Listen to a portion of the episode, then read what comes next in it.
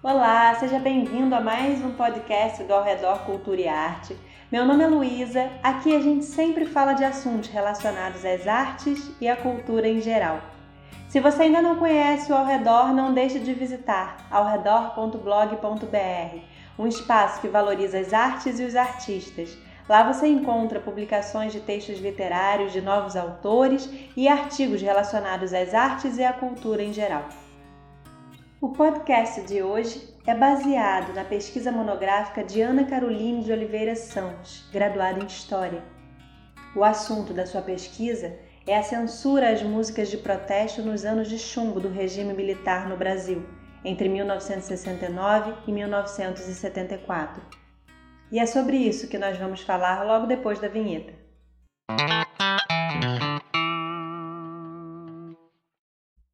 No Brasil, é muito comum lembrarmos da prática de censura apenas no período do Estado Novo, entre 1937 e 1945, ou no período do regime militar, entre 1964 e 1985. A verdade é que a censura acontece desde a antiguidade e em toda parte do mundo. É interessante esclarecer que a prática da censura no Brasil nunca obedeceu a um padrão de funcionamento mas se for necessário apontar uma semelhança, um padrão, podemos dizer que em todos os períodos os governantes recorreram a esse mecanismo de controle para impedir a circulação de informações contrárias a seus interesses. É muito comum realizar-se uma análise sobre a ditadura militar apresentando o uso da tortura como fator central para exemplificar o sistema de repressão. A tortura como ação arbitrária realizada por alguns interrogadores, transformou-se em um método científico, criteriosamente planejado com a finalidade de obtenção de informações sobre as atividades ou indivíduos considerados inimigos internos da nação.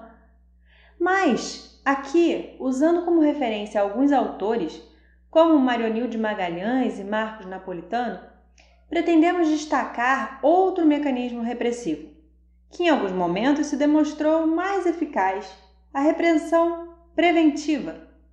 Segundo Magalhães, a repressão preventiva consistia na vigilância e controle cotidiano sobre a sociedade, uma prática que havia sido consolidada a partir da criação da chamada Comunidade de Informações. Todas as instituições, espaços ou personalidades ligados à cultura eram severamente vigiadas pelo regime militar. A justificativa para tal ação era de que a esfera da cultura era meio fácil para a infiltração de comunistas e subversivos que procuravam difundir suas ideologias, confundindo o cidadão inocente.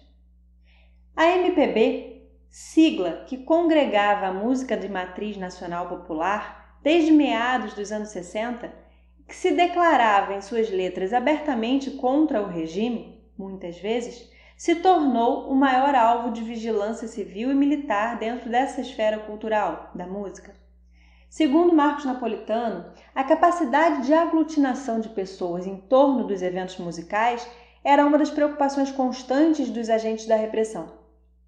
A atuação dos agentes de repressão no meio musical, de forma mais violenta, foi de 1967 a 1982 entre 67 e 68, a MPB já havia se consolidado como gênero musical e um movimento de cunho nacional popular, o que teve como consequência o sucesso dos festivais da canção. Concomitantemente, houve um recrudescimento das questões estudantis. Isso levou os órgãos repressivos a destacarem o papel da música como um meio de propagandas subversivas. Pode-se citar Geraldo Vandré como um dos principais suspeitos como responsável pelo surgimento de mais opositores ao regime. Logo após Vandré, surgiram muitas referências nos documentos a outros artistas, como por exemplo Caetano Veloso, Gilberto Gil, Edu Lobo e Nara Leão. A partir de 1971, quem passou a ocupar a maior parte dos informes e relatórios foram os shows do chamado circuito universitário. Naquele momento, os artistas considerados inimigos do regime passaram a ser principalmente, em escala decrescente, Chico Buarque, Caetano Veloso, Gilberto Gil, Milton Nascimento, Gonzaguinha e Ivan Lins. Depois de 1978, a suspeição recaiu sobre os compositores e cantores que participaram da campanha de anistia e dos eventos do movimento operário. A cantora Elis Regina, que já havia sido citada em relatórios anteriores, começou a aparecer com mais frequência. A justificativa para tal foi a gravação da canção O Bêbado e a Equilibrista, de João Bosco e Aldir Blanc, canção considerada o hino da anistia. Após pesquisas em alguns artigos de especialistas em repressão militar, especificamente a repressão preventiva e a lógica da suspeição, percebe-se que muitos autores afirmam que a maioria dos casos de veto ou censura dos artistas e eventos ligados à MPB foram unicamente baseados em hipóteses. Como disse Marcos Napolitano, em muitos informes obtidos por fontes, há a presença de termos como consta, segundo anotações, e essas hipóteses, na visão dos agentes, bastavam para colocar em prática todo o mecanismo de repressão necessário para evitar um possível avanço das ideias subversivas ou uma revolução comunista. Mas, como não poderia deixar de ser, se havia censura, havia resistência. E agora a gente vai falar um pouco sobre as formas de resistência à censura musical. Todas as canções eram submetidas à censura prévia, para serem analisadas, modificadas, sofrerem cortes ou até mesmo serem proibidas. Porém, sabe-se que em alguns momentos os artistas realizavam modificações para passar pelo crivo da censura, mas, no momento da gravação ou de apresentações, a letra original da canção era mantida e, consequentemente, muitos processos foram impostos por conta da desobediência dos artistas. Percebendo que resistir e manter suas canções com as letras originais às vezes era ineficaz, muitos artistas passaram a modificar algumas palavras ou até mesmo frases inteiras, porém mantendo o caráter contestatório ao regime. Dessa vez, mascarando por inversões, ironias, duplos sentidos ou outras estratégias linguísticas. Por conta desse mecanismo, Muitas vezes, muitas letras passavam despercebidas pelo Departamento de Censura de Diversões Públicas.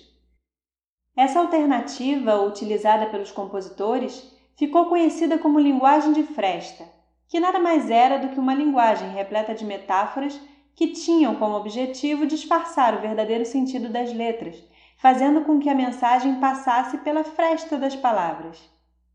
Em Chico Buarque, por exemplo, podemos lembrar de Apesar de Você, que passou despercebida pela censura inicialmente, ou Samba de Orly, que com algumas frases alteradas também passou pela censura.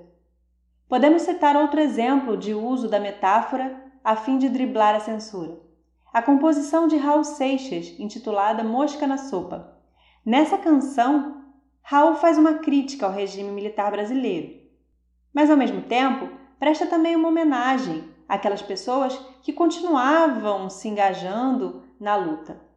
Ou seja, apesar das mortes efetuadas pela repressão militar contra aqueles que aderiram à luta armada, era preciso acreditar que, mesmo assim, iriam aparecer outras pessoas para ocupar os lugares daquelas que se foram, perturbando o sono dos militares. Essa é a análise de Hamilton Justo de Souza, Exterminar, nesse caso, ou eliminar, não era referente aos insetos, e sim a eliminação de opositores do governo.